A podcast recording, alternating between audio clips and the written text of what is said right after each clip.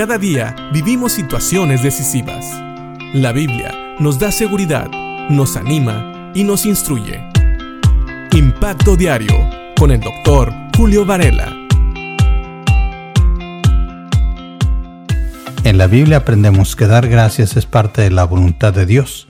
Es la voluntad de Dios para nosotros, los hijos de Dios, que siempre le estemos dando gracias a Dios en todo. Y ya vimos un ejemplo en Lucas, donde hubo 10 personas que recibieron el mismo beneficio de parte de Dios, pero solo una regresó a dar las gracias. Y sabes, debemos de aprender a ser agradecidos con Dios por todo. Una de las cosas que vemos en la palabra de Dios en las cartas de Pablo es que Pablo estaba agradecido por algunos de sus hermanos. No sé si podemos decir que por todos, pero tenemos algunos ejemplos, como en la primera carta a los tesalonicenses, donde Pablo da gracias a Dios por estos hermanos. Nos damos cuenta de eso al leer los primeros dos versículos de la primera carta a los tesalonicenses, que dicen lo siguiente. Nosotros, Pablo, Silas y Timoteo, escribimos esta carta a la iglesia en Tesalónica, a ustedes que pertenecen a Dios Padre y al Señor Jesucristo. Que Dios les dé gracia y paz. Siempre damos gracias a Dios por todos ustedes y continuamente los tenemos presentes en nuestras oraciones. Quiero terminar aquí en este versículo. Pablo sigue hablando de estos hermanos y de las razones por las cuales él da gracias a Dios.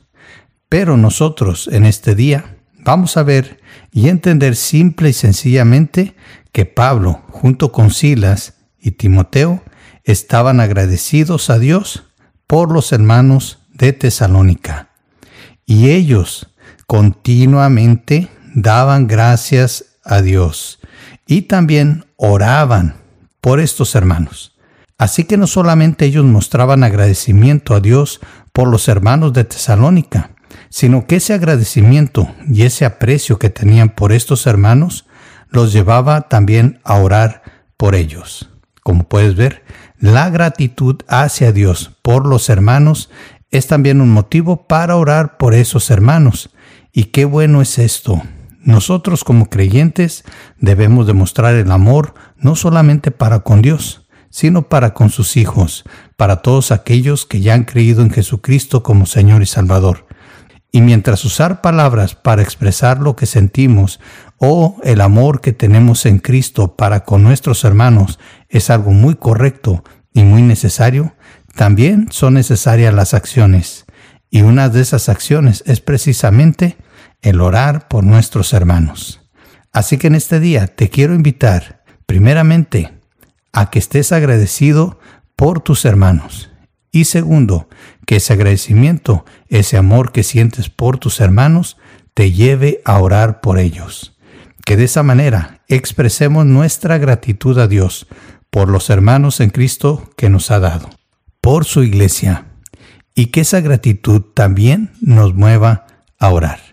Qué hermoso es saber que en Cristo podemos amar aún personas que ni siquiera hemos conocido, pero también podemos orar por ellas.